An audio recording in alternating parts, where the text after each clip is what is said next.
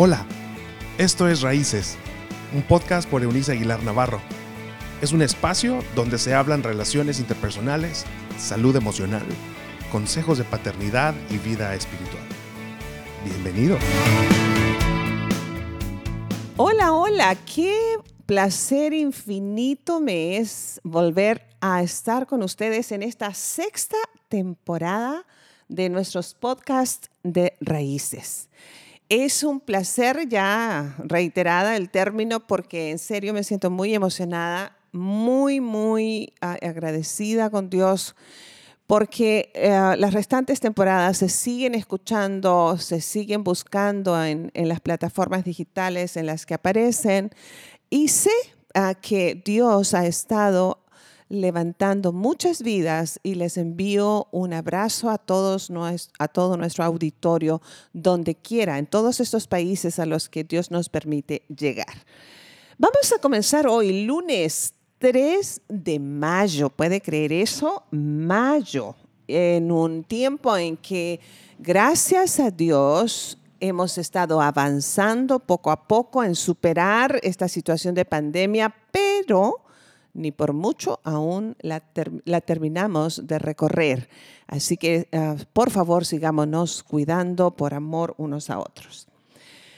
Al mirar a mi alrededor, y si tú lo observas con detenimiento, te darás cuenta de que a propósito de pandemia, eh, quisiera yo ah, suplir con ustedes una necesidad latente la veo casi todos los días en consejería en mi oficina y la he vivido durante casi ya 46 años de hacer esto, de acercarme a las personas o las personas se acercan a mí para buscar ayuda emocional, relacional.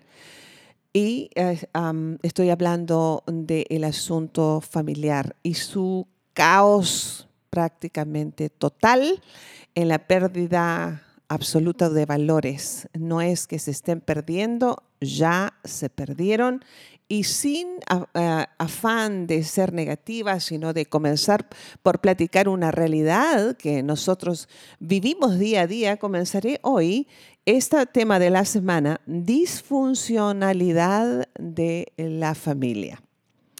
Y me voy a referir como cita proverbial o de sabiduría básica para esta reflexión hoy día en lo que es la introducción al tema, la frase del texto bíblico antiguo testamentario, el libro del Génesis capítulo número 1, y en una de sus porciones hace esta declaración extraordinaria. Dios creó al hombre. A su imagen lo creó. Sé que es una declaración corta, pero si usted se detiene a escucharla o a leerla con sumo cuidado, podrá ponderar el contenido poderoso, poderosísimo que contiene cada una de las eh, declaraciones de estas dos frases. Dios creó al hombre. Por favor, que le quede claro eso. Y cuando habla es en la traducción del Antiguo Testamento del término hombre, se refiere a humanidad, hombres y mujeres. Y luego añade, a su imagen lo creó. Desde el principio mismo, los hombres y mujeres, fíjense amigos, fuimos creados no solamente diferentes, sino opuestos en estructura física, genética y emocional. La razón, bueno, a causa de la diferencia de propósito. Y esto es de suma importancia que usted lo note y yo lo subrayo mientras lo hablo. Fuimos creados diferentes y opuestos en estructura física, genética y emocional a causa de la diferencia de propósito. Y cuando nos queda claro ese primer concepto, entonces estamos poniendo la base de lo que estaremos conversando esta semana.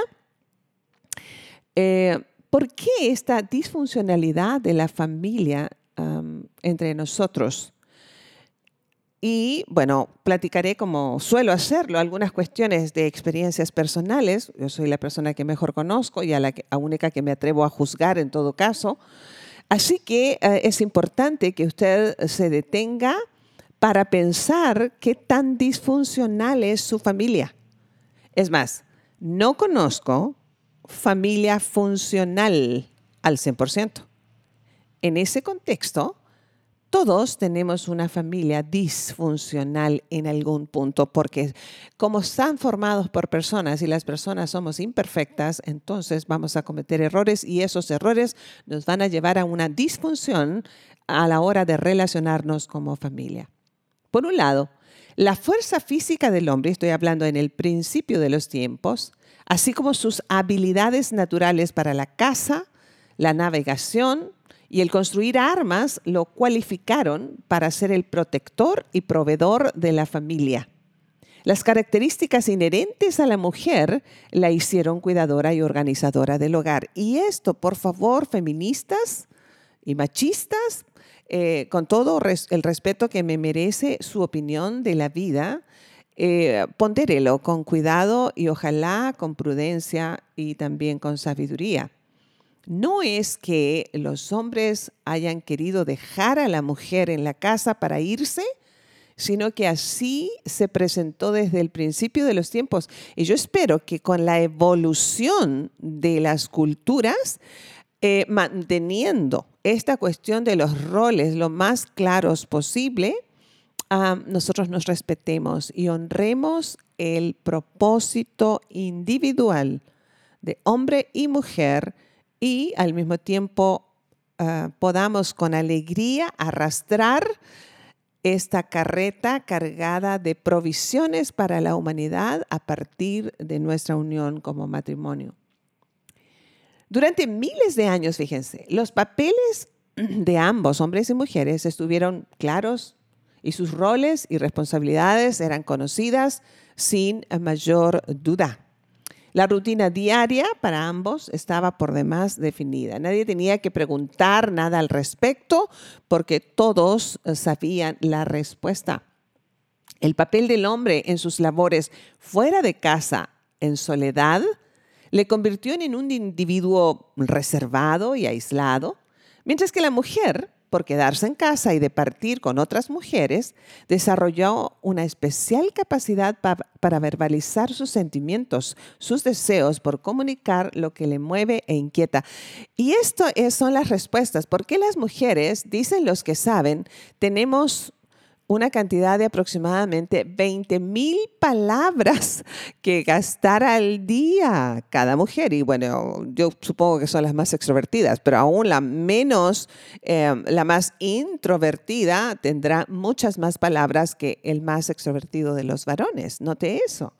Entonces fueron justamente el hecho de que el hombre salía por largos periodos de tiempo fuera del hogar en soledad lo que lo hizo más introspectivo mucho más analítico y todo su mundo entonces estaba vuelto hacia sus pensamientos en esta introspección que producía la soledad. En cambio, la mujer se volvió mucho más comunicativa por cuestiones lógicas de su entorno. Se quedaba con la otra vecina que también se quedaba solita y con la otra vecina que también, cuyo esposo estaba en la casa o sembrando y entre ellas hacían este diálogo, comunicaban sus miedos, sus necesidades, sus sueños y empezó a desarrollar una capacidad mayor que el el varón para verbalizar su mundo interior.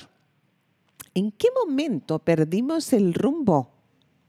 ¿En qué instante nació la confusión de roles en el hogar y comenzamos a divagar al respecto? ¿Se ha preguntado alguna vez eso?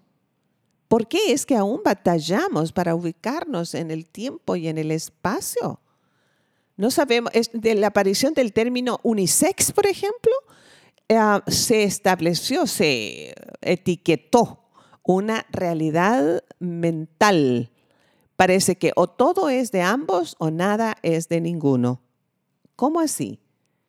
Fíjense, la revolución industrial, sumada al movimiento feminista, detonaron la pérdida del diseño original, absolutamente mal empleado y administrado por el ser humano, en completo detrimento de todo lo bueno planeado desde la eternidad uh, por Dios mismo para eh, establecer en la familia, en el núcleo familiar, un ambiente um, de armonía. Escuche, les he dicho una y otra vez a través de estos podcasts, en nuestras conversaciones con Eunice lo hemos tratado, que por cierto regresa ya este miércoles también, nuestro espacio, eh, que um, creo que nosotros hemos olvidado que la armonía debiera ser nuestra búsqueda. Y la armonía, o armonía, es un término que indica que ha habido una uh, serie de melodías tocadas en forma individual hasta que todos los instrumentos en una orquesta tocan la misma partitura de aquello que era una disfonía se convierte en una maravillosa armonía. Eso es lo que buscamos, que pese a nuestros roles diferentes, pese a nuestra estructura opuesta, nuestra estructura, este, no sé, neuronal, este, aún de nuestro uh, organismo físico, eh, esto, esto opuesto en nuestro mundo emocional, podamos crear armonía en uh, el hogar.